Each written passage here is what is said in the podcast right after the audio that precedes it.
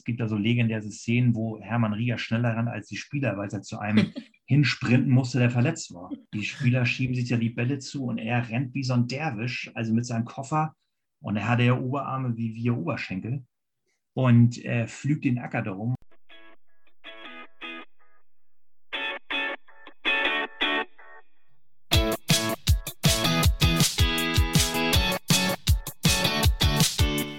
Fußballgeschichte, Fankultur, Groundhopping. Football was my first love ist deine Anlaufstelle für Fußball-Audio-Inhalte, Fußball-Podcasts und Hörbücher in der Football was my first love App.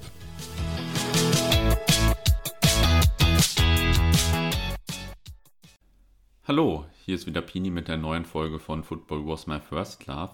Wie man hört, leider etwas oder auch etwas mehr erkältet immerhin original erkältet und nicht nur Erkältungssyndrome. Wenigstens konnte ich meinen Gesprächspartner nicht anstecken. Zum einen, weil das Gespräch schon ein bisschen her ist, zum anderen, weil wir es online geführt haben.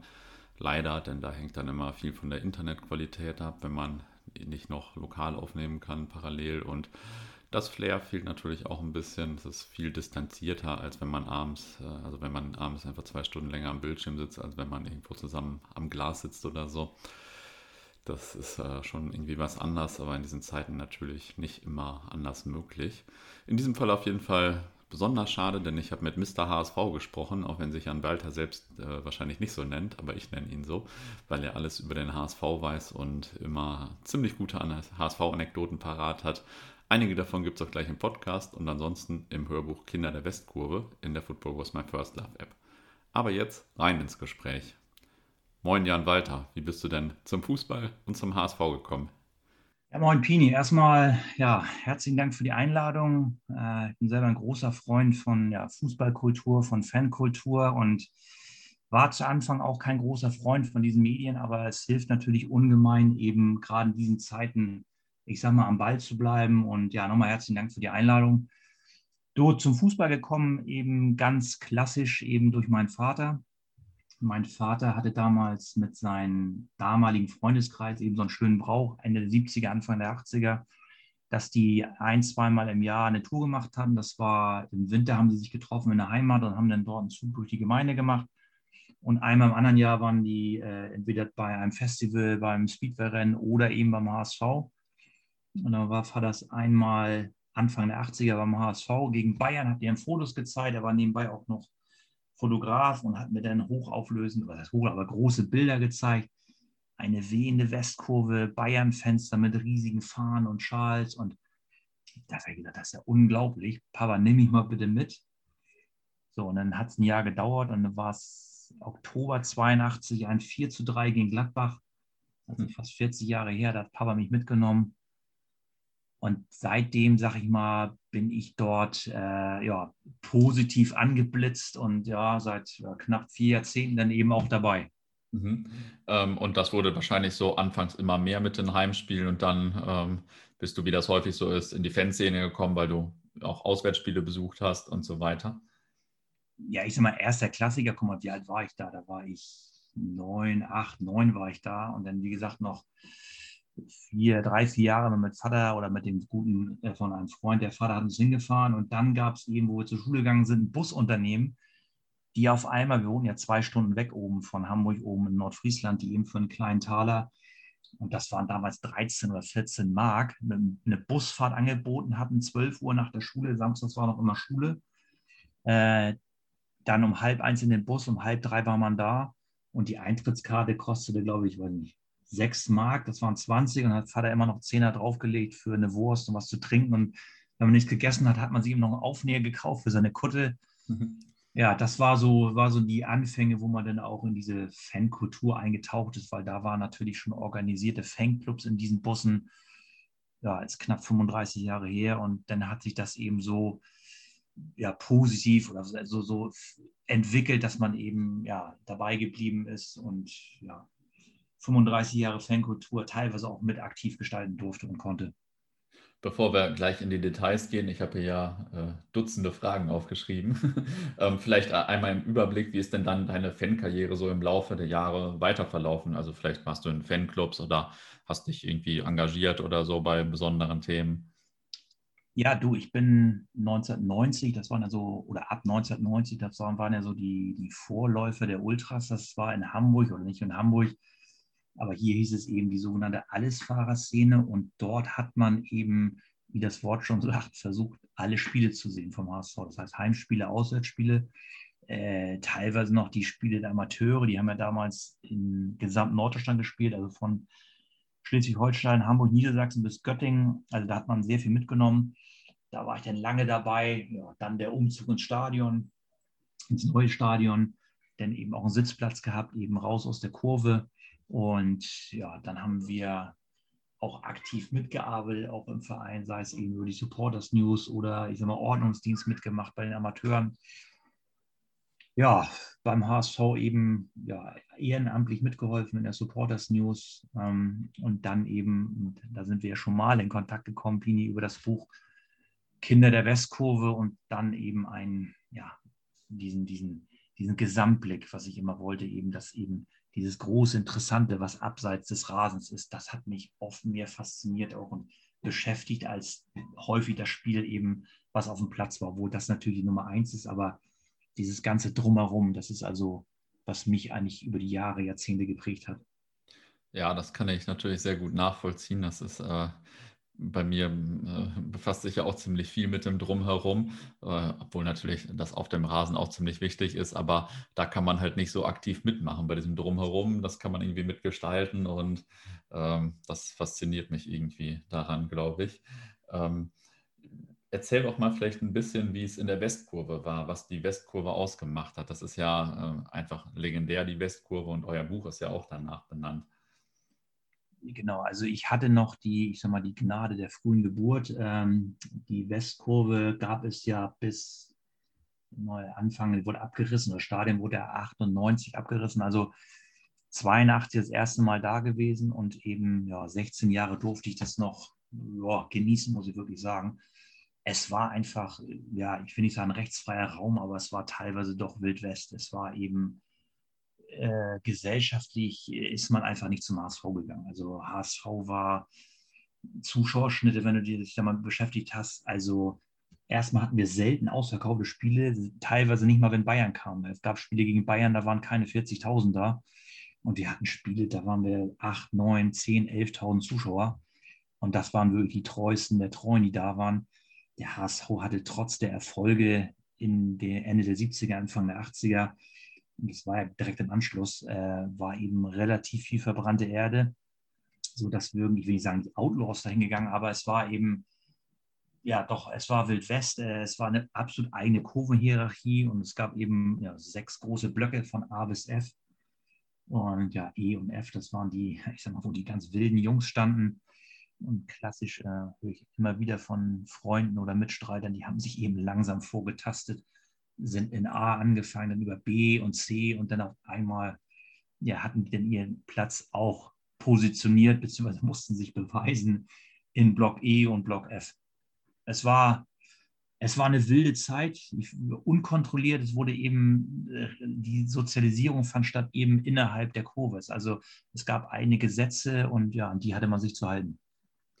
Und damals ähm, war die Kurve dann, als du anfingst, äh, oder in den, in den Jahren so, äh, von den Kunden dominiert oder von Rockern oder ähm, von Hools oder von Trikotfans oder war das völlig gemischt dann damals so? Ja, ich glaube, das war so ein Konglomerat. Man hatte natürlich zu Anfang noch die, die Rocker, äh, die dann großer Schlachtzahl aufgelaufen sind. Äh, ganz natürlich viele Kutten. Das gab es ja eigentlich in jedem großen Verein Kutten. Ähm, dann in Mitte der 80er waren natürlich ganz viele, bis Ende der 80er relativ viele Skinheads da. Äh, es war auch Ende der 80er Zeit, äh, wo die Hooligans kamen. Es war einfach so eine, äh, so eine, so eine, so eine ich sag mal, so eine Haribo-Colorado-Mischung. Das war von jedem etwas dabei, manche Gruppen kleiner, manche ein bisschen größer, die eben aber alle im HSV in der Westkurve beheimatet waren und alle das große Ganze eben den HSV gesehen hatten und dann auch zusammengehalten haben. Mhm.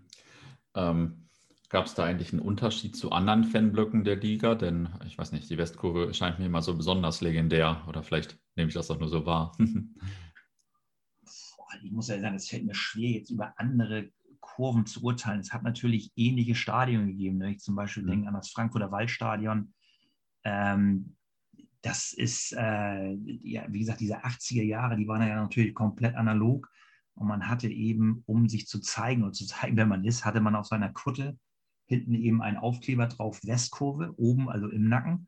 Mhm. Und wenn man eben ganz hart war, und so wie wir als Kiddies haben wir das alle gemacht, stand da eben noch Westkurve und darunter Block E. Das zeichnete eben, Mensch, jetzt bist du im Block E angekommen. Und da stehst du da mit deinen Zottelhaaren, mit deiner Bomberjacke und darüber eine Kutte. Äh, ja, so war das damals. Richtig gut. Ähm, hast du besondere Erlebnisse, ähm, die du mit der Westkurve verbindest irgendwie? Ja, ich sag mal, die Westkurve, das war,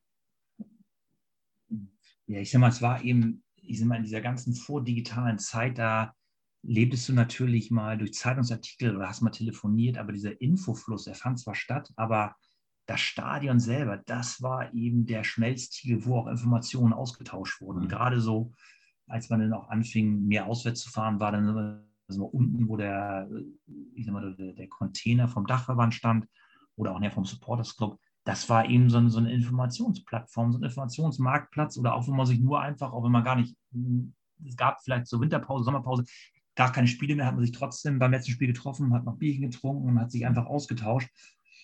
Ich sag mal so, so Highlights waren natürlich immer, wenn man reingegangen ins Stadion, sofort hoch und gucken, wie viele Fahnen am Gästeblock hängen. Also es war genau gegenüber, gefühlt 500, äh, 500 Meter weg, weil es ja Tatanbahn war, Spielplatz und nochmal Tatanbahn mit Asche mhm. oder mit mit hier, wie heißt das, äh, Sandmatte oder äh, Sandbahn, wo eben die Hochspringer noch rüber oder die, die Weitspringer durchgerannt sind. Und das war immer interessant, wenn du sagst, zum Beispiel Bayern kam oder Dortmund oder Gladbach, da war eben die ganze Ostkurve schon zugehangen mit Fahren. Das war sowas, was man, egal welcher Verein da kam, das hat man so richtig aufgesaugt und sagt, Gott, das gibt ja genauso, die sind genauso wie du und fahren dann dahin. Also das war für mich immer so, unabhängig jetzt von einem einzelnen Ereignis, immer ja, total faszinierend, das zu sehen, eben, diese, diese wabenden Massen, diese wogenden Massen, die innerhalb von einer auf die andere Minute entweder von todtraurig, auf einmal jubelnd und umgekehrt und auf einmal aggressiv und alles wieder, auf einmal wieder alles harmonisch. Also das fand ich immer total faszinierend. Spezielle Ereignisse eben, ja, diese unglaubliche Wucht, auch obwohl ja nicht überdacht waren. Also das heißt, ein, Groß ein Großteil der, der Lautstärke ging ja nach oben weg, aber wenn die Westkurve gut drauf war, also das war schon bombastisch zu der Zeit. Mhm. Ähm, Nochmal zu den Zaunfahren. Ähm, Gab es damals eigentlich besonders legendäre Zaunfahren oder besonders äh, bekannte Zaunfahren, sowohl bei euch als auch bei den anderen Vereinen, die bei euch zu Gast waren? Also hast du da irgendwelche besonders in Erinnerung oder so? Ich sag mal, es fing ja an, natürlich gab es Zaunfahren, das fing ja ganz früher an und da hatten wir auch relativ viel Recherche betrieben für das Buch Kinder der Westkurve, das ich mit mehreren Freunden gemacht hatte das waren einfach nur, früher waren es ja nur HSV-Fahren oder, weiß ich, Buxtehude grüßt den HSV. Und es fing ja nachher an, eben, ohne mich jetzt auf ein Jahr festlegen zu wollen, aber ich würde sagen, ab Anfang, Mitte der 80er, wo dann auch tatsächlich Fanclub sagen, Fanclub, weiß nicht, äh, Good Luck oder Thunderstorm oder Heide 78, äh, nachher Krawattenfront, Kap der guten, Hel äh, Kap der guten Hoffnung, Elbmacht, äh, diese Fanclubs, die eben auch bei jedem Spiel auswärts international hingen, das war natürlich auch eine, eine Freundin, ein Freundeskreis, der eigentlich zu jedem Spiel gefahren ist. Mhm. Und die sind dann hängen geblieben. Ne? Mhm. Also von, von Gästefans hat man natürlich die natürlich auch nur da gesehen, weil wie gesagt, es gab ja kein Internet, wo man das nachrecherchieren, nachverfolgen ja, konnte, ja. aber zum Beispiel ähm, Bayern fällt mir nur ein, Adler Bretten Mhm. Oder, äh, ja, jetzt erwischen wir auf falschen Fuß, jetzt weiß ich keinen mehr, aber das waren eben bekannte so über HSV, die man über die Jahre immer wieder gesehen hat. Mhm. Wie war denn äh, für dich dann der Umbau des Stadions Ende der 90er? Hat dir das das Herz zerrissen oder dachtest du, das muss jetzt sein? Oder beides? Also es war ja lange, lange Jahre geplant. Also der, der Plan eines neuen Stadions, ich glaube, der lag seit keine Ahnung, ich würde sagen, seit den 70ern lag der irgendwo in der Schublade und gab mehrere Standorte, wo man das machen sollte in Hamburg und verbunden mit einer riesen Arena, wo die hat man jetzt auch daneben, ein Hotelkomplex, Einkaufskomplex, war alles geplant so. Und dann war eben die Zeit reif.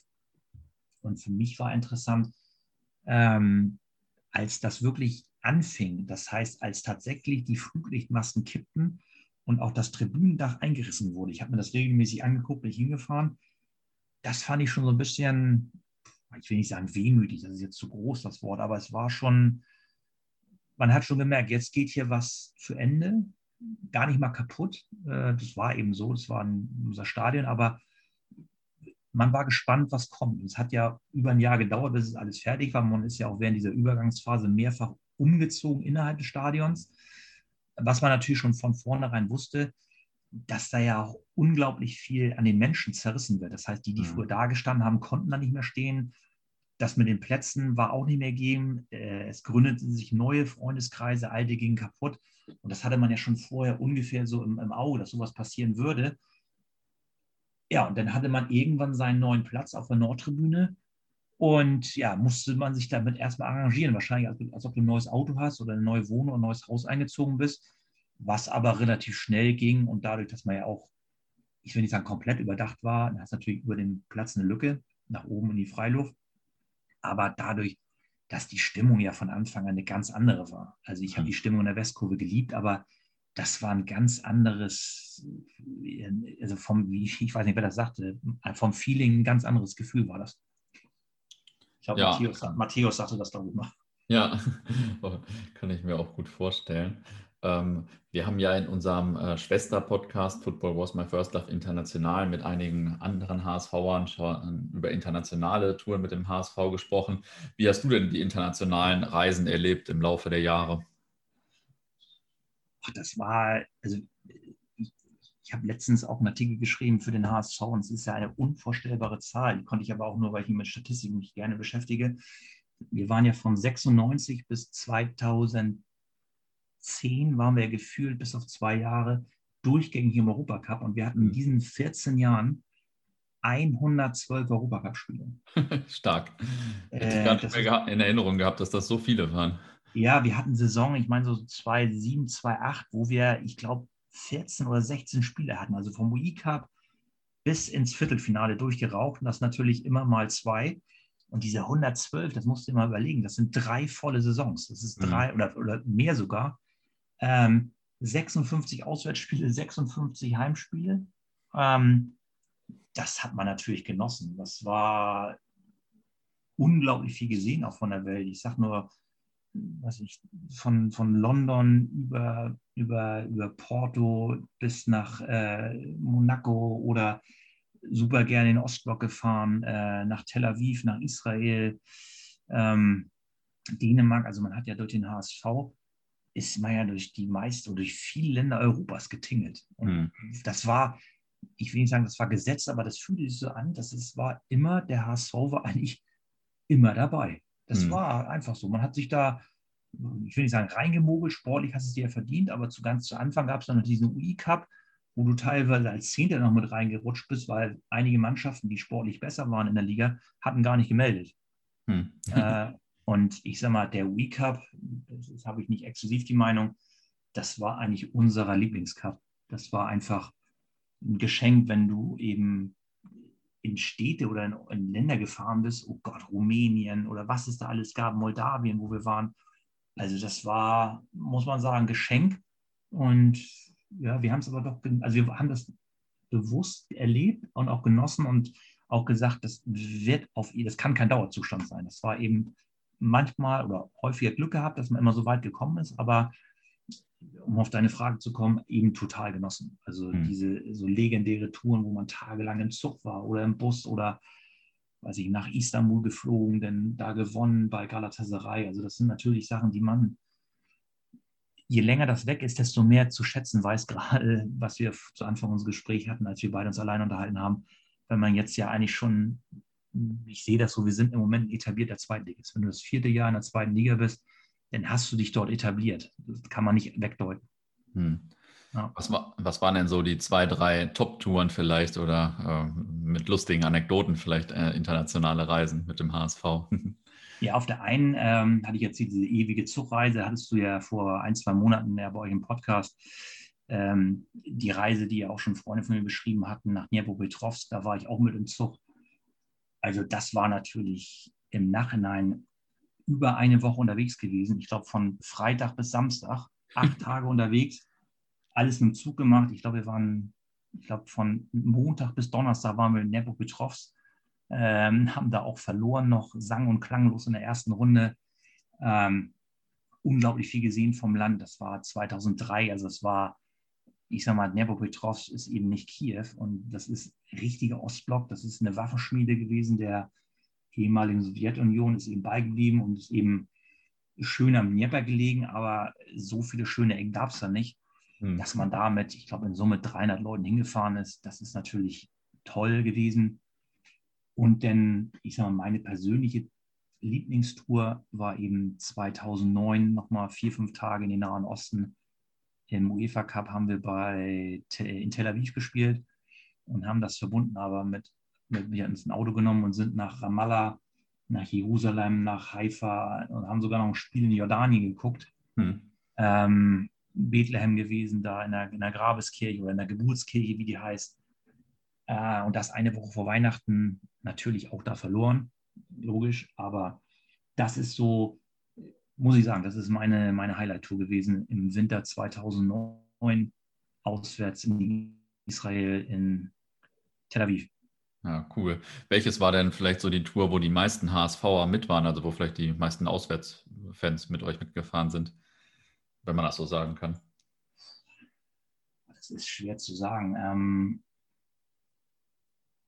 also nagel mich da bitte nicht drauf fest. Ich glaube, wir waren 2006 in, in der Champions League bei Arsenal London, würde ich sagen, 8000 würde ich schätzen.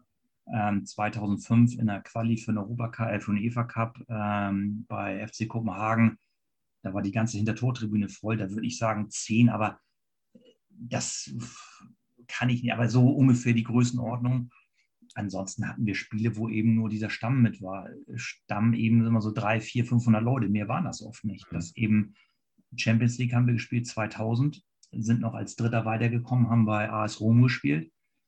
Irgendwann im November, wo du denkst, Mensch, hat jeder Urlaub, da gibt es keine Betriebsferien, hat jeder Zeit. Dann spielst du im Olympiastadion in Rom und 300 Leute fahren damit auf dem Donnerstag. Ähm, und das war häufig der Stamm. Das war eben so noch was heißt die Zeiten? Es war einfach so. Ähm, das war zwar in Anführungsstrichen der HSV, aber bei solchen Touren hast du ganz oft gehabt, du hattest deine 300, 400 Euro, vielleicht mal 500.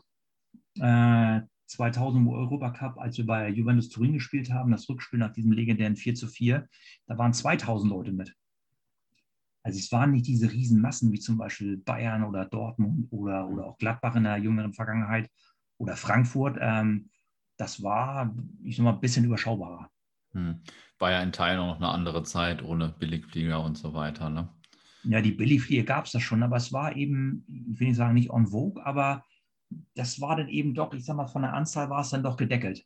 Ähm, das war nicht überbordend, wie zum Beispiel, äh, was war das, Frankfurt, wo die da in Bordeaux gespielt haben mhm. und das ganze Stadion in orangen Bomberjacken da steht. Ja. Nee, sowas gab es bei uns nicht. Ähm, was waren denn so auf nationaler Ebene die Höhepunkte deiner HSV-Fan-Karriere? Weißt du, waren das vielleicht irgendwelche Derbys oder eine Europapokal-Qualifikation oder was waren da so die Highlights? Also die richtigen Erfolge, wie gesagt, ich bin das erste Mal mitgefahren oder nicht mitgefahren, noch gesehen, 82, 83, da sind wir nochmal Meister geworden. Äh, auf Schalke gewonnen am letzten Spieltag und dann eben Meister geworden, 87 die Pokal. Ansonsten war das relativ dünn. Man ist natürlich lange Jahre, wenn man das als Erfolg bezeichnen kann, ist man in den Europacup gekommen. Wir haben zweimal den UI Cup geholt. Wir sind Telekom Cup Sieger, wir sind Hallenmasters Sieger geworden. Äh, ich sage mal so Highlights natürlich 2009, wo wir in der letzten Sekunde noch in den Europacup gekommen sind, wo wir in Frankfurt gewonnen haben. Oder die Derbys, die wir dann gewonnen haben, oder den Ausgleich noch am Millantor. Ähm, das 4 zu 4 gegen Juventus Turin. Aber das sind in dem Sinne ja, das sind ja keine Briefkopf-Triumphe oder Briefkopf-Titel, das sind so Erlebnisse, die man hatte. Oder dass wir, obwohl wir schon durch waren, bei Arsenal London 1-0 in Führung gehen und 8000 Leute rasten aus, weil Van der Vaart nach, keine Ahnung, 10 Minuten ein, ein Tor in Winkel macht und alle Leute rasten aus. Das sind so Sachen, die hängen bleiben. Das ist so, ich, ja, was mit wenig zufrieden. Ähm, mhm. Das ist so, das bleibt hängen. Mhm. Ähm, Interessant sind natürlich für uns auch immer die, die Derbys, ob du da vielleicht welche in besonderer Erinnerung hast. Äh, vielleicht erstmal, was ist denn für dich eigentlich das relevantere Derby? Eher gegen Werder oder gegen St. Pauli? Ich sag mal, traditionell ist ja schon immer, also ist Werder Bremen unser direkter Konkurrent. St. Pauli war ja bis Mitte der 80er, Ende der 80er, das war ein Stadtteilverein wie Altona 93, wie Barmbek hm. Uhlenhorst wie VW 93 eben, wo viele HSV auch, nachdem sie Samstag HSV angefeuert haben, sind dann eben sonntags ans Millantor gegangen und haben sich gefreut, äh, wenn es dort einen Erfolg gab. Ähm, irgendwann kippte die Stimmung, aber angetrieben von den St. Paulianern und ja, gab es dann eine feindselige Stimmung gegenüber den HSVern. Gut, wir haben viele Jahre gar nicht in, mit denen in einer Liga gespielt. Ähm, also sportlich absolut nur Werder Bremen. Ähm, St. Pauli immer so eine, weiß ich nicht, immer so eine komische Mischung aus so, so, so, ich will nicht sagen gespielter Rivalität, aber immer dieses Politthema mit reinnehmen wollen und der Underdog und wir sind die Guten und wir stehen für die wirklichen Ideale. Dabei ist das der mit am meisten kommerzialisierte Verein, den wir haben und ja eine Modemarke mit angeschlossenem Fußballbetrieb, sage ich das mal so. Hm. Nee, also dann eher doch Werder Bremen. Hm. Und äh, hast du da irgendwelche Derbys besonders in Erinnerung, besondere Siege oder so? Oder besondere Auswärtsfahrten oder was auch immer? Ja, muss man ja fairerweise sagen. Also, was uns mit Bremen natürlich immer ja, so verbindet, sind diese vier Spiele, äh, die wir im Frühjahr 2009 hatten. Das heißt, einmal in der Liga, dann UEFA Cup Hin- und Rückspiel, das Halbfinale und zwischendurch ja auch noch eine, ich will nicht sagen, eine glückliche Fügung war es ja nicht, aber eine Fügung dass wir sogar noch im DFB-Pokal gegen die spielen durften. Mhm. Und waren ja sogar noch oder hätten es das aus eigenen Mitteln noch schaffen können. Wenige Spieltage vor Schluss hätte man tatsächlich das Triple holen können. Also Pokalsieger, Meister, Europacup-Sieger. Und man hat es eben wirklich, ja, ist ja bekannt, alles versaut. Mhm. Und das ist natürlich, was hängen bleibt. Ja, sonst, was, was willst du Bremen sagen? Da fährst eine Stunde hin mit Auto oder mit Zug, aber ja, das ist eben, was so hängen bleibt. Und das liegt die Schuld ganz eindeutig bei uns. Ich will das gar nicht in der Papierkuh festmachen. Äh, die waren an den Tagen besser als wir. Man war, keine Ahnung, zu leichtsinnig, zu überheblich. Ähm, ist generell, denke ich mal, man sollte immer die Fehler bei sich suchen und jetzt nicht irgendwelche anderen Dinge vorschieben. Hm. Und nochmal zu St. Pauli, du hast ja gesagt, das war ähm, schon eher früher so ein Stadtteilverein. War das nicht völlig komisch, dass die auf einmal so groß geworden sind das so äh, sich komisch so entwickelt hat oder so? Hat euch das damals verwundert oder war das irgendwie abzusehen? Das ist, das ist ja Ende der 80er das erste Mal, ich weiß nicht, 88, 89, das erste Mal in die Bundesliga oder das zweite Mal in die Bundesliga aufgestiegen, das erste Mal in den 70ern. Und das war echt interessant. Das war ja beide Spiele aus Sicherheitsgründen waren bei uns. Und nachdem St. Pauli gleich zu Anfang einzeln in Führung gegangen ist, bis auf drei, vier Blöcke in der Westkurve hat sich das ganze Stadion gefreut. Hm. Und da habe ich auch gedacht, boah, hier läuft aber, hier läuft aber einiges verkehrt. Und da konnte man natürlich auch schon so eine Grundtendenz ableiten, nach dem Motto, ja, fünf Jahre nach dem Europacup-Sieg äh, in Athen gegen, äh, gegen, gegen Juventus Turin. Jetzt hat es der in Anführungszeichen Underdog mal dem, hier, dem HSV gezeigt. Und da sind eben, was heißt abgewandert, aber da hat man mal gesehen, welchen Charakter einige Leute wirklich haben. Und ja, St. Pauli war eben der, der, der fruchtbare Boden, auf den diese Leute gefallen sind und haben sich diesem, diesem Verein, diesem, was auch immer, diesem Konstrukt ergeben. Und ja, ja, mir kein will, will ich da gleich zu sagen. Mhm. Ende der 80er verbindet man ja auch immer noch so mit der Fanfreundschaft HSV, BVB. Hast du die eigentlich dann noch erlebt oder so aktiv mitgelebt vielleicht? Ja, also aktiv auch noch, ich sagte ja gerade, als Vater mir dann immer entsprechend ah, Geld eingesteckt hat, also für Fahrkarte, also für die Buskarte und für die Eintrittskarte, habe ich gesagt, jetzt verzichtest du auf eine Wurst oder auf ein Getränk und dann habe ich mir gerne nochmal für meine kleine Kutte Aufnäher gekauft. Die waren eben mit so einem, mit so, mit so einem Wagen, mit so einem Verkaufswagen, standen eben in der Westkurve und da auch gerne mal äh, Aufnäher gekauft, auch vom Borussia Dortmund. Also ich habe die heute noch und da ist immer noch ein Aufnäher drauf. Ich bin stolz, ein echter Dortmund-Fan zu sein. Hm, cool. Und ich weiß noch, die ersten Male, irgendwann Anfang der 90er auch mal in Dortmund gewesen, das erste Mal. Und da wurde man ja freundlich aufgenommen. Hm. Das war einfach, das passt. Das ist übrigens interessant, diese Fan- oder diese Kundenfreundschaft, die lebt unglaublich weiter. Das weißt du sicherlich.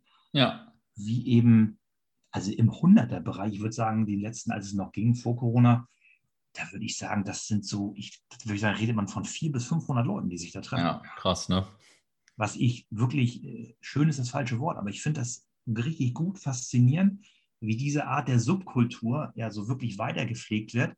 Und wenn man das zu Ende denkt, ist das ja wirklich der, der letzte Dino, der über die Jahrzehnte komplett ja, durchweg Bestand hatte. Ja, das stimmt. Ähm, man, äh, warst du denn eigentlich auch äh, bei diesem Pokalspiel in Gelsenkirchen, wo die Freundschaft äh, so ein bisschen anfing, in die Brüche zu gehen? 88, 89 war das ja, glaube ich. Nee, nee, nee, da war ich nicht. Ah, okay. Ähm, weil das äh, habe ich jetzt ähm, schon ein paar Mal herausgehört, quasi, oder also bei anderen Podcasts herausgefunden, dass das da so ein bisschen äh, anfing zu kriseln, sage ich mal. Also ich glaube, ich glaube, es war auch, ich will nicht sagen schleichender Prozess, aber das ist ja auch schon diese, das ist ja schon 30 Jahre her. Ich glaube, mhm. es hatte teilweise auch da was mit zu tun, dass Dortmund ja erfolgreich wurde, dann eben Anfang der 90er. Und woran ich mich noch erinnern kann, dass eben Dortmund, ich kann nicht bewerten, ob das nun wirklich oder echte Freundschaften waren, aber relativ viele, ja, ich vermute mal Pseudo-Freundschaften oder Freundschaftsschals hatte, wo ja. man gar nicht mehr wusste, ist das jetzt nur Marketing-Gag oder ist da wirklich was im Busch? Und ich glaube, ja, das hat eben viele HSVer abgeschreckt. Wobei, wenn man jetzt in Dortmund war, als wir noch in der ersten Liga waren, du weißt ja selber, wir haben ja teilweise eine Schnittmenge, was Freunde betrifft in Dortmund. Also problemlos. Immer gerne da. Äh, super Bierstadt, äh, Stadion, top, top Jungs da. Also immer gerne da. Ja, ich hoffe, äh, das kommt demnächst dann mal wieder. Mhm.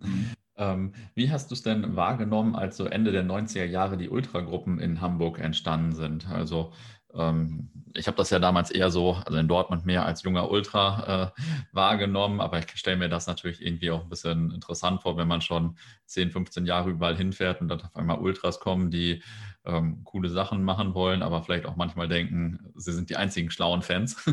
Wie hast du das denn so wahrgenommen? Du, ich war bei der, bei der Gründungsversammlung von der Chosen Few, die war muss Ende der 90er gewesen sein, da war ich sogar mit dabei. Cool. Und ich fand das immer interessant, also generell Subkulturen und dann natürlich bei seinem liebsten Hobby beim Fußball, fand ich immer klasse. Also wenn dann der Verein oben steht und man dem das unterordnet und eben für den, ob es nun Choreos, ob das Fahrten sind, ob das das Gestalten von, von Fanclub-Pullovern geht, das fand ich immer toll. Ähm, doch, positiv gegenüber. Äh, es war eben neu, guck mal, das ist, das ist jetzt über 20 Jahre her. Die Chosen Few hat sich auch aufgelöst. Es gab neue Ultragruppierungen, die sich aufgelöst haben. Jetzt ist die aktuelle, die führende, sind ja die Castaways, die das, ja, das Heft in der Hand halten. Und nee, finde ich gut. Wenn da von unten was nachwächst, wenn das junge Leute sind mit frischen Ideen, frischen Gedanken, die vielleicht auch mal auf die Nase fallen, äh, aber auch mal den Rat von oben annehmen und aber das Gesamtwohl vom Verein da äh, ja, auf dem Schirm haben und dass das das Wichtigste ist. Also finde ich richtig gut. Also ich fand das und stand dem eigentlich meistens positiv gegenüber. Ja, cool, richtig gut. Das äh, ist ja quasi nicht äh, automatisch so gegeben. Richtig gut. Ähm, wie hast du denn so äh, den, den Abstieg erlebt eigentlich? Also jetzt großer Zeitsprung, aber wie hast du dann äh, den Abstieg erlebt oder auch ein paar Jahre vorher vielleicht die Ausgliederung schon? Also ein bisschen die negativeren Zeiten. Ja, ich sag mal, das ging ja Hand in Hand. Ähm, Ausgliederung war ja und dann kam danach der Abstieg. Also ich sage es mal so, ich bin ja, komme aus der Finanzwelt und ich sage mal, wenn du kein richtiges Geschäftsmodell hast, dann nützt dir auch eine Umfirmierung nichts. Das heißt, wenn du erfolgreich bist, ist es egal, welche Rechtsform du hast, du kannst es vielleicht noch besser gestalten und vielleicht äh, noch mehr perfektionieren oder verbessern. Aber wenn du Grütze verkaufst, dann kannst du eine AG gründen, das wird nichts. Ähm, das war damals ja, der Gedanke, oder der Gedanke hat sich leider bewahrheitet. 90 Prozent wollten die Ausgliederung, ähm, sind eben teilweise, muss man sagen, sind geblendet worden, äh, sind schon einige Posten im Vorwege versprochen gewesen, wo man gesagt hat, ja, pass mal auf, der wird das und der wird das. Äh, man hat den Leuten erklärt, pass mal auf, in zwei Jahren sind wir wieder im Europa, dann sind wir wieder eine Nummer. Und die Leute sind leider ja, wie Lemminge hinterhergelaufen. Äh, das will heute keiner mehr wissen. Das heißt, 90 Prozent waren dafür. Das ist ja nicht so, wo man sich schämen muss. Das war eine mhm. demokratische Wahl. Aber das Interessante ist, da wollen heute nicht mehr viele was von wissen. Ähm, was ist passiert? Wir sind eben abgestiegen. Wir sind extrem verschuldet. Ähm, wir dümpeln jetzt das vierte Jahr in der zweiten Liga. Und ja, der Grundgedanke, wenn er wirklich sauber durchdekliniert geworden gewesen wäre, er hätte es vielleicht funktionieren können, äh, aber er hat nicht funktioniert, weil man eben ja, persönliche Interessen oder auch ja, Inkompetenz eben, ja, und das waren so Gründe, weswegen es nicht funktioniert hat, äh, fand ich schade, muss es akzeptieren. Der Abstieg danach, ähm, 2018, ja, ich sag mal, es war ja ein Abstieg auf Raten. Wir sind ja davor schon, äh, vor schon ja mal zweimal in der Relegation gewesen, einmal in Fürth und einmal gegen Karlsruhe. Danach sind wir ganz knapp nur nicht abgestiegen. Von daher, ich sag mal, es war ja homöopathisch. Es war ja nicht so, man gesagt hat, Gott, da konnte man nicht mit rechnen. Für einige fühlte es sich an wie eine Lösung, einige waren traurig. Ich war einfach nur, ich war einfach nur platt. Also ich war, ich will nicht sagen emotionslos, aber es war einfach so, man war durch mit der Bereifung. Das Thema erste Liga war dann auch erstmal, ich sag mal, ein Haken hintergemacht. Das war, erleichtert ist das falsche Wort, aber es war so, ja, jetzt ist es passiert und jetzt ist es auch, jetzt machen wir einen Schlussstrich drunter. Das mhm. waren so meine Gefühle. Wie aktiv bist du denn jetzt heute eigentlich noch so dabei, nachdem du schon so viel erlebt und gemacht hast? Ja, du, ich habe, jetzt hatte ich dir gesagt vor unserem Gespräch, das letzte Spiel, was ich gesehen habe, war vor über anderthalb Jahren äh, oder vor ein Jahr, vier Monaten war ein 2 zu 1 Heimsieg gegen Regensburg. Es hat geregnet. Das war das erste Spiel nach der Derby-Niederlage und damals hatte es mal überhaupt nicht auf dem Schirm, dass danach Schluss ist. Äh, also ich habe weiterhin zwei Dauerkarten. Schreibe auch aktiv mit für die, äh, für die Supporters News. Äh, ja, versuche mich da ein bisschen einzubringen ja, neben der Arbeit muss natürlich Platz sein, dass man da eben diese, diese Freiräume schafft. Also, obwohl ich glaube ich per Definition nicht zur aktiven Fanszene gehöre, sagt mein Freund auch immer zu mir, sagt der Jan, wir sind doch trotzdem aktiv. Ich sage, ja, sind wir auch noch. Also, ich glaube doch noch ja, relativ viel unterwegs. Ja, ähm, Gibt es denn eigentlich so Spieler oder ähm, vielleicht allgemein Funktionäre auch oder also irgendwie Vereinsmitarbeiter oder so im Vereinsumfeld, die dir im Laufe deiner Fankarriere besonders ans Herz gewachsen sind? Du hast ja schon viele Leute da erlebt, sage ich mal dann. Ja, du hast es gut beschrieben. Also viele Leute gesehen, viele Leute erlebt, auch viele Leute, die wieder gegangen sind. Also ich war da nie der, der große Freund davon Personenkult, weil es ist klar, es ist ein Geschäft und wenn ich ein Angebot bekomme, dass ich nächste Saison für das Doppelte woanders spielen kann, dann gehen die Spieler weg. Also von daher habe ich eigentlich nie diese große Bindung gehabt zu den Spielern. Es gab Spieler, die mich eben gefreut haben, dass sie sich auch mal mit dem Verein identifiziert haben oder mal länger gespielt haben. Also das größte Idol meiner Jugend war eben, aber das ist ja schon, das ist schon als auch einer vom Krieg erzählt, das waren so Felix Magath, Horst Rubesch, mhm. Uli Stein fand ich immer toll aber so in der jüngeren oder mittleren Vergangenheit keiner. Im Laufe der Fankarriere, da möchte ich jetzt gar keinen Namen nennen, aber da hat man natürlich unglaublich tolle Leute kennengelernt, unglaublich treue und loyale Seelen, die Seelen, die einen über Jahre und Jahrzehnte in Hamburg, aber auch in die entferntesten Winkel dieser Welt begleitet haben im Auftrag der Raute und eben ja, die einem wirklich ans Herz gewachsen sind, die da wirklich richtige Freunde geworden sind. Das sind ein paar. Äh, wie gesagt, ich würde keinem gerecht werden, wenn ich da jetzt Namen nennen würde. Die, die ja. gemeint wissen das. Äh, ja, also das sind, und das ist eigentlich so mit das Schönste, dass man da wirklich richtige, gute, treue Freunde getroffen hat, die eben, ja, nicht nur beim HSV, aber die meisten natürlich beim HSV, aber auch in Dortmund gibt es, ich hatte ja vorhin erwähnt, dass wir eine gemeinsame Schnittmenge haben im Freundeskreis, die eben das, ja, diese gleichen Gedanken haben, diese gleiche Philosophie, was bedeutet über Fußballkultur. Äh, das ist so, was, ja, was unterm Strich final hängen bleibt. Mhm. Ja, ich kann das, äh, also vor allem den ersten Teil mit den Spielern natürlich auch sehr gut nachvollziehen, den zweiten Teil auch, aber das mit den Spielern auch irgendwie im Laufe der Jahrzehnte, weiß nicht, äh, wird, wird man da ein bisschen weniger emotional und Äh, wenn jetzt Jaden Sancho geht, ist natürlich schade und so weiter, aber ist halt irgendwie eh schon einkalkuliert und deswegen hängt das Herz dann nicht so dran. Aber als jetzt letztens unsere Fanbetreuerin Petra Stücker das 40. Jubiläum hatte, also 40 Jahre bei Borussia gearbeitet hat, das hat mich richtig gefreut. Da hatte ich äh, viel mehr Emotionen. Also äh, die ist irgendwie noch ein bisschen mehr Legende als die meisten Spieler. da ändert sich irgendwie der Blickwinkel ein bisschen drauf.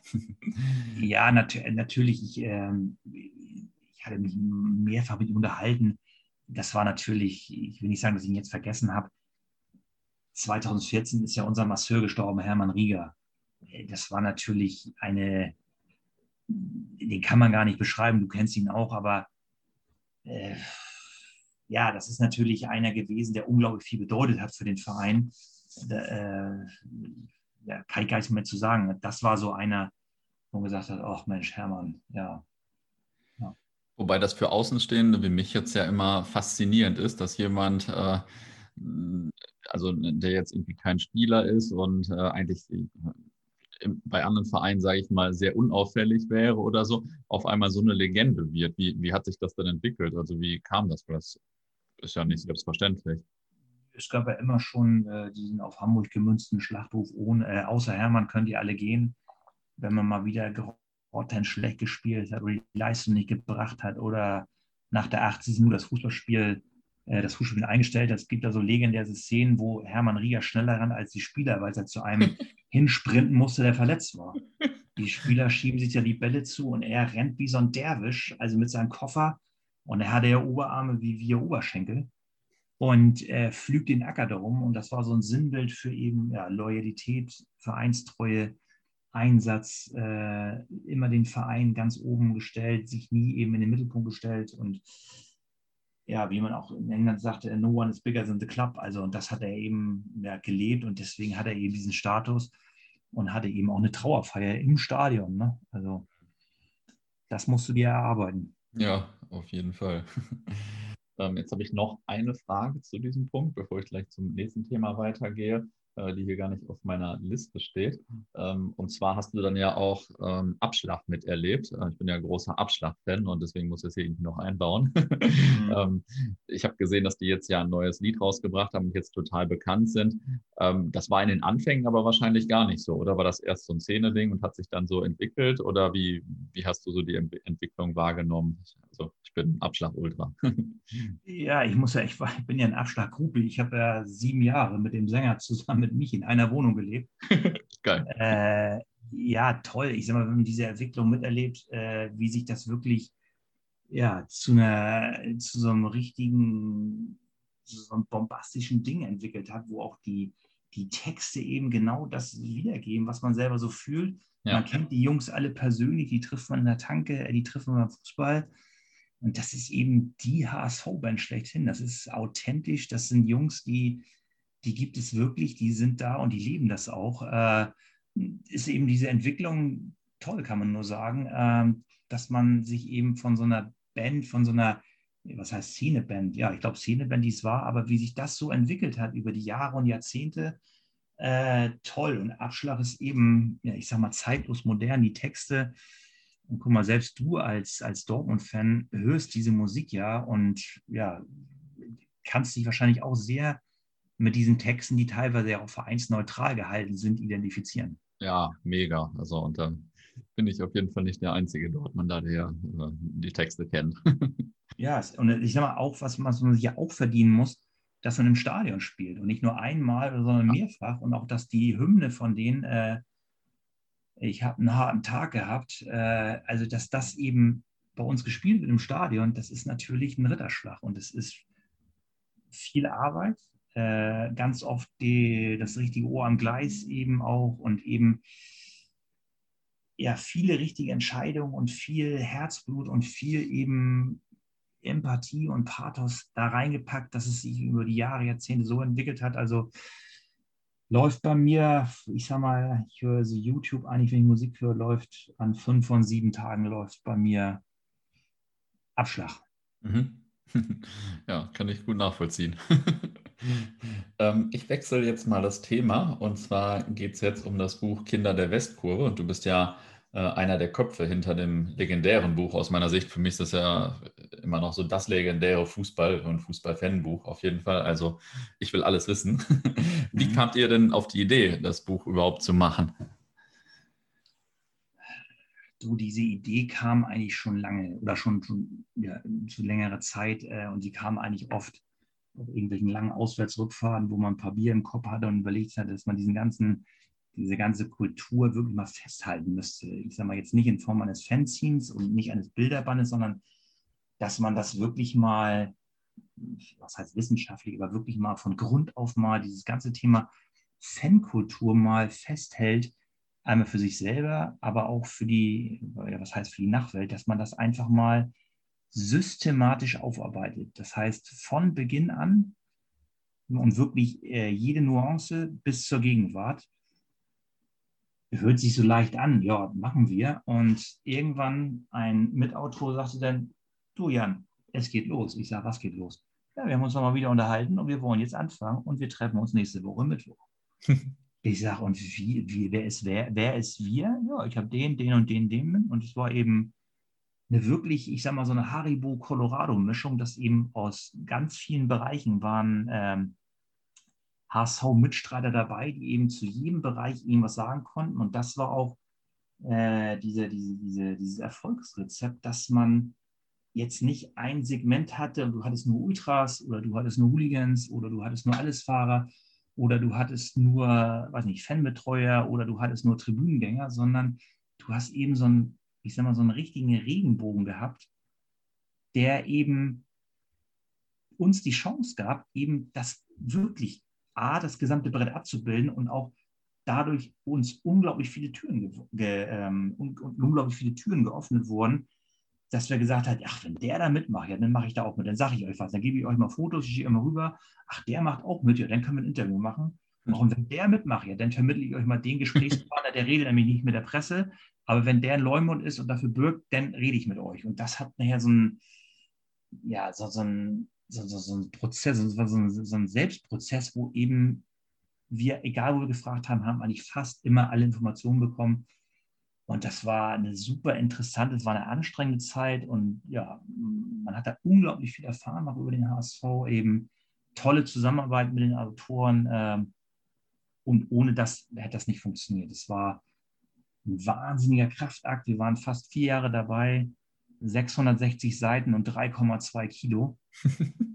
äh, da, danach war auch die Luft raus. Das, danach muss ich sagen, das war, ja, die Luft war raus, äh, war toll. Ich gucke gerade auf das Buch drauf, ist eben, ja, ist ein Brett, was die Mitstreiter und ich da eben ja, vor knapp zehn Jahren da präsentiert haben. Ja, absolutes Mega-Ding und der Umfang und so. Also danach müsste ich wahrscheinlich erst mal ein halbes Jahr in Urlaub oder so. Richtig krass. Ähm, ihr habt da ja auch jede Menge spannende Menschen für das Buch getroffen, die also von Touren erzählt haben, die schon so lange her sind. Absoluter Wahnsinn. Ähm, erzähl doch vielleicht mal ein paar Highlights oder ein paar Leute, die ihr da ähm, getroffen habt. Also gerne auch aus, ähm, aus vor unserer aktiven Zeit, sage ich mal. Also ich sag mal, der HSV ist ja wirklich ein Brett an Geschichten. Da kannst du ja, da kannst du ja nur erzählen, weil es ja so viele Sachen gibt. Du hast so viele tolle Leute beim HSV. natürlich gepickt, natürlich gespickt natürlich die Reisen. Das ist natürlich da, wo die Geschichten passieren. Äh, also so meine Highlights äh, sind natürlich, ich war da nicht mit bei, aber ein sehr, sehr guter Freund war damit. 1983 im Zug äh, zum Endspiel nach Athen. Mhm der Olympia Express wieder hieß, dann eben in, ich glaube, in Lautern gespielt, den Samstag vorher, dann da noch irgendwie in München äh, ins Schwimmbad gegangen, gebadet, frisch gemacht und den Zug und da aus vielen anderen Vereinen auch noch Leute mitgefahren. Äh, und was man da alles erlebt hat und wie viele Italiener da waren und eben die eigentlich schon gewonnen hatten, bevor das Sturm angefangen hatte. Und ich sag mal, so die Beeindruckungsgeschichte, die ist noch viel, viel, viel früher. Das war einer oder das älteste noch lebende HSV-Mitglied, das ist Oskar Altner, der vor dem Krieg oder während des Krieges an der Ostfront war und seinen Vater begleitet hat zum Auswärtsspiel in Königsberg. Das ist in Russland. Alter. Und einen Schein hatte, einen Passierschein und war der einzige HSV, wenn der eben da war. wo er sagte, ich muss meinen Vater treffen, der war Kaufmann und auf einmal war er bei Königsberg gegen HSV. Und das erzählt er so einfach so nach dem Motto, ja, ich fahre jetzt nach Sylt in Urlaub oder ich bin jetzt einmal geschäftlich in Köln. Und da kommen solche Geschichten, wo man gar nicht weiß, wie, wie schreibst du es jetzt auf oder wie, wie, gehst du um mit solchen Informationen, weil die ist ja so, so unwirklich, so, so, so ergreifend, so, also ja, ich, die brauche ich nicht sagen, aber wer, wer in diesen ganzen Fußballwahn drinsteckt, ich glaube, der kann das so ein bisschen einschätzen. Aber das ist natürlich einfach nochmal richtig krass, ne? Während des Zweiten Weltkriegs Auswärtsspiel in Königsberg, ey, Alter. Ja, ja. Und, und das sind so krass. Geschichten, die sind auch natürlich in großer oder mehrere Seiten über den Oscar Eigner, der, wie gesagt, mit Abstand das El nicht das älteste, aber das längste, also mit längste Vereinsmitgliedschaft hat. Und das sind natürlich Sachen, wenn man das sieht, also, boah, das ist ein Brett. Also das ist, äh, ich weiß es nicht, aber wie willst du das toppen? Du kannst natürlich jetzt überall hinfahren auf die Welt, aber das ist 80 Jahre her. Hm. Und wenn das einer erzählt, der immer noch lebt und auch klar bei Verstand ist und auch die Details noch kennt, also Sapradi, wie Harry Valerian gesagt hätte. Ja. Ähm, und das Buch ist wahrscheinlich auch richtig gut eingeschlagen, oder? Also ich äh, habe auf dem Schwarzmarkt äh, quasi ja nachträglich noch eins erwerben können, weil ähm, sonst war das, glaube ich, ziemlich schnell ausverkauft, oder? Ja, man darf sich nichts vormachen. Es ist eine Liebhaberei gewesen. Es ist ein Nischenprodukt. Es ist eben kein Mercedes-Bildband oder kein Bildband über den Hafengeburtstag oder über die, äh, den Weltraumflug jetzt von Jeff Bezos. Ähm, wir haben das Ding selber gewuppt. Äh, das heißt, wir haben das mit, einer, mit eigenen Mitteln geschafft. Das waren natürlich tausende Bücher, die wir gedruckt haben, aber alles auf eigene Kosten, haben das selber vermarktet mit unglaublicher Unterstützung vom HSV. Äh, damals noch mit unserem damaligen Vorstand Oliver Scheel, der uns wirklich sehr, sehr viele Türen geöffnet hat, wo wir extrem dankbar für waren, äh, wo wir auch das gesamte HSV-Archiv nutzen durften, wo wir die Raute nutzen durften, wo wir eben ja, die ganzen Kanäle vom HSV nutzen durften, um eben dieses Buch zu platzieren, um eben, ich sag mal, ja, knapp 100 Jahre Vereinsgeschichte und damit aber nicht Vereins, sondern Fangeschichte, jegliche Couleur einmal tatsächlich ja, ins Papier, in, den, in die Druckerschwärze zu gießen. Hm. Ja, einfach nur Wahnsinn. Ähm, Gibt es eigentlich irgendwann einen zweiten Teil vielleicht? Kleine Aufforderung meinerseits. Ja, guck mal, das Ding ist jetzt, also wir haben aufgehört zu schreiben, das war, glaube ich, Ende, also vor knapp zehn Jahren. Und da ist ja unglaublich viel passiert. Da gab es die Ausgliederung, da ist die größte Ultragruppe oder die beiden großen Ultragruppen haben sich aufgelöst. Es gab die zweimal Relegation, es gab den Abstieg. Ähm, der Gedanke ist da, dass man irgendwann mal aufsetzt, dass man natürlich nicht einfach noch mehr ranschraubt, sondern vielleicht ein paar Artikel, die jetzt mal interessant waren, mal, aber dass ich sage mal, was wirkliches Spezialwissen ist, dass man die vielleicht rausnimmt und dass man in, ich sag mal, in ferner Zukunft da mal einen zweiten Teil macht. Aber das ist im Moment ein Gedanke, äh, den ich wirklich charmant finde. Ich glaube auch, es wird passieren, aber ich glaube, da reden wir in Perioden acht, neun, zehn Jahre, würde ich schätzen. Ja, dann frage ich dann einfach nochmal nach. ähm, es, geht, es geht ja nicht darum, dass es einfach nochmal verkauft wird, sondern das soll nee, ja auch was klar. Besonderes sein. Es ist eben, ja, ja aus, was heißt, eine Hommage an die Kurve. Also wirklich, ja. dass wir als Autoren durchgängig alle den, den Hut gezogen haben für das, was dort über 100 Jahre passiert ist. Das ist ja, ja eigentlich der, die Kernaussage von dem Buch. Ja, das kommt ja auch ganz klar raus ne, bei den ganzen Bildern und man, man merkt so richtig die ganze Liebe einfach. Also das, äh, das finde ich bei dem Buch halt noch viel krasser als vielleicht bei anderen Fanbüchern und so. Also, äh, es, ist, es ist eben, ich sag mal, ohne diese, diese platonische Liebe zum Verein von jedem von uns, der da mitgemacht hat, von den sieben Leuten, hätte das nicht funktioniert. Also ich sag mal, dass man hätte, ich sag mal, jedes andere Buch, eine wissenschaftliche Ausarbeitung, hätte natürlich nicht diesen, diesen, diesen diese Liebe, diesen Pathos gab, diese, diese ja. Empathie für dieses Buch und weil man das ja selber ist. Man ist ja ein Teil der Westkurve, ein Teil der Nordtribüne, Teil des Vereins. Und ja, man ist eben, man ist eigentlich, ich kann es gar nicht sagen, man ist ein Teil von diesem Buch. Mhm. Jetzt ging es ja so viel um die, äh, um die Vergangenheit und äh, ziemlich viele gute Geschichten. Ähm, wie bist du denn jetzt eigentlich so zufrieden oder wie siehst du so die nächsten Jahre vielleicht vom HSV, aber auch so von äh, der Fanszene? Ähm, wie ist das so? Also ich glaube, oder andersrum, wir sind ja vor Corona abgestiegen und wir haben den Abstieg auch wirklich, haben uns sehr viel Mühe gegeben, dass es passiert. Äh, sind, ich sage mal, im Nachhinein ist man immer schlauer, aber sind auch, glaube ich, in diese Falle reingelaufen, dass wir gedacht haben, das war ein Betriebsaus, äh, Betriebsunfall. Nächstes Jahr spielen wir sowieso wieder in der ersten Liga. Ja, Pustekuchen. Wir sind eben, äh, ja, was heißt ein guter? Wir sind ein Zweitligist, der das im dritten Anlauf nicht geschafft hat wir hätten schaffen können. Weiß was nicht, was diese Saison bringt oder was die nächste Saison bringen wird. Ähm, ich bin gespannt. Also ich würde mich freuen, wenn das gesamte Umfeld gesund bleibt, dass wir stabil bleiben, dass wirklich viele Leute im HSV erhalten bleiben, dass wir weiter, und das ist, glaube ich, das ganz Wichtige neben dem Zusammenhalt, ist, glaube ich, auch der Demut, den wir zeigen müssen. Hamburg war lange Jahre immer unglaublich viel Geld, wenig Leistung, zu oft mit zu wenig zufrieden. Und wenn man da mal wirklich so eine Verlässlichkeit reinbekommt, so eine Beständigkeit und dass man sagt, gut, auch wenn wir nicht aufgestiegen sind, wir haben alles gegeben, es hat nur für den sechsten Platz gereicht. Dafür ist der Trainer aber in der Sommerpause geblieben. Äh, der wurde nicht gefeuert, er ist nicht gegangen. Und wir bauen auf. Und wenn wir nächstes Jahr Vierter sind, ist es top. Und vielleicht das Jahr drauf, wenn wir in die Relegation gehen, ist es toll. Aber dass man wirklich den, ja, das eigentlich, das, das sieht, was es ausmacht, der Verein, eben die Menschen, der Zusammenarbeit, der Zusammenhalt, das sind die Arbeitsplätze von Freunden, die im Verein arbeiten und eben diese, ja, dieses, dieses Zusammengehörigkeitsgefühl, was ein Verein ausmacht, ohne die Spieler, die eben wie äh, ja, Pusteblumen im Wind wechseln, dass man eben das sieht, was eigentlich sowas ausmacht. Also Freundschaft, Zusammenhalt, Zugehörigkeit, äh, Belastbarkeit, ja, das eben, das ist das, was ich mir wünschen würde, dass wir dort in Hamburg weiter dran arbeiten und ja, weiterhin zusammenhalten. Und dann würde ich sagen, kommt das Sportliche.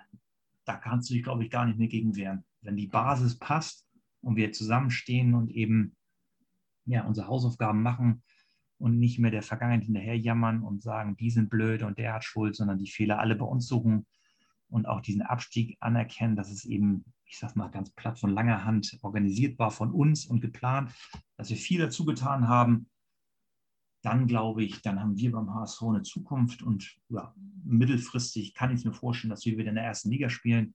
Muss aber auch ehrlich sagen, meine Glückseligkeit hängt da nicht von ab. Also mhm.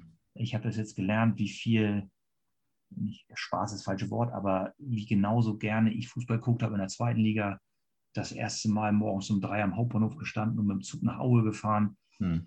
Hm. Ich sage mal, muss man mögen, aber das sind Sachen auch, ja, die haben dann einmal wieder ein bisschen geerdet und mal wieder gezeigt, gut, es geht auch so.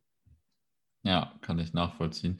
Lustigerweise ist es bei Borussia ja auch häufiger so gewesen, wenn wir in Abstiegsgefahr waren, da war irgendwie der Zusammenhalt am größten und äh, irgendwie waren das trotzdem mit die besten Zeiten, auch wenn das gerade sportlich nicht so gut war. Also ähm, das hängt wirklich nicht immer am sportlichen Erfolg. Ähm, zum Abschluss frage ich meine Gäste ja immer noch nach einer interessanten oder amüsanten Anekdote. Hast du da noch äh, eine gute Story parat? ähm, also Anekdoten, ja, da könnte man ja auch schon ein paar Tage dabei ist, etliche erzählen, aber mir fiel gerade noch mal eine ein, weil ich gerade mit einem Freund darüber gesprochen hatte, äh, wir haben 1991 mal ein Freundschaftsspiel gehabt am Roten Baum gegen, ich glaube, Brøndby Kopenhagen. Na, und ich hatte damals noch lange Haare und dann stapfte er durch den Schnee vom Dammtor zum, zum Roten Baum.